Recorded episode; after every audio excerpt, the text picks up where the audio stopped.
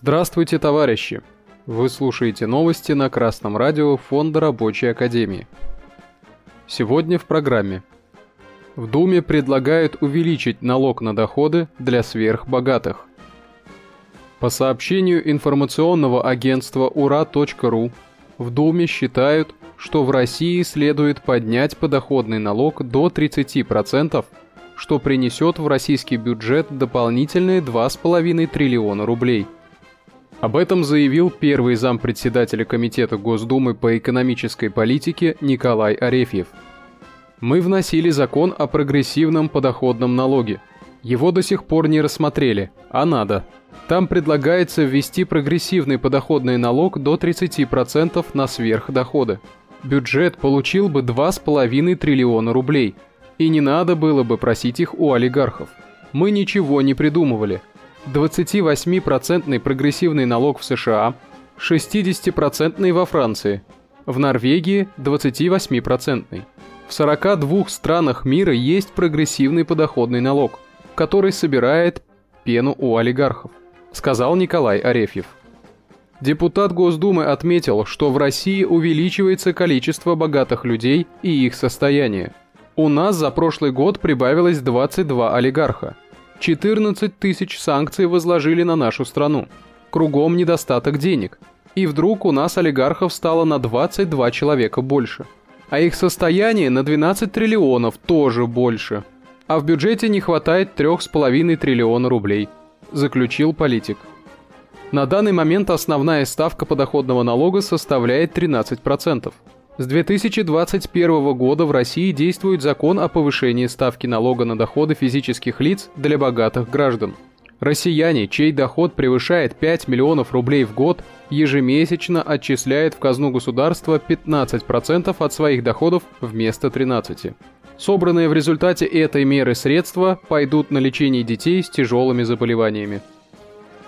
Оноре Бальзак однажды сказал – Тайна крупных состояний, возникших неизвестно как, сокрыта в преступлении, но оно забыто, потому что чисто сделано. Это изречение полностью характеризует нынешнюю буржуазию и ее лакеев в современной России.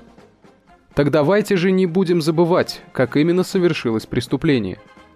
В отличие от буржуазии зарубежных стран, которая наживала свои богатства сотни лет, эксплуатируя трудящихся всего мира – Российская буржуазия появилась на свет в результате контрреволюции в СССР и перехода от более прогрессивного общественно-экономического строя к реакционному, от социализма к капитализму. Российская буржуазия, по своей сути, реакционна. Все средства производства были отняты ею у трудящихся путем обмана. Капиталисты ничего не строили, не возводили. В результате преступной приватизации 90-х в руки новоявленных капиталистов перешла большая часть промышленных предприятий бывшего Советского Союза. Результатом стало уничтожение промышленных гигантов, таких как ЗИЛ, Серп и Молот, завод «Красный пролетарий». Список можно продолжать очень долго. Более того, в результате перехода к капитализму и предоставления народу России под благовидным предлогом подарков в виде шоковой терапии 1992 года либерализации цен, безработицы, задержки зарплаты, население Советского Союза и России в частности начало вымирать бешеными темпами. Новоявленные капиталисты быстро освоились в новой России, не встречая организованного сопротивления трудящихся их антинародной политики. Они нажили несметное состояние, грабя трудящихся России – к 2023 году в России насчитывается 104 долларовых миллиардера. И это за 30 лет. Предложение, вносимое на рассмотрение в Государственную Думу, как прогрессивно, так и абсурдно.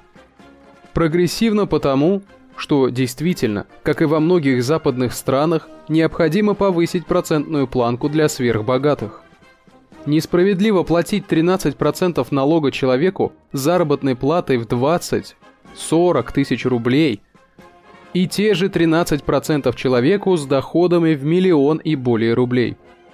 В словах зампредседателя Комитета Госдумы есть логика, так как государство, подняв для сверхбогатых налог, получит больше средств в бюджет, что позволит залатать определенные дыры.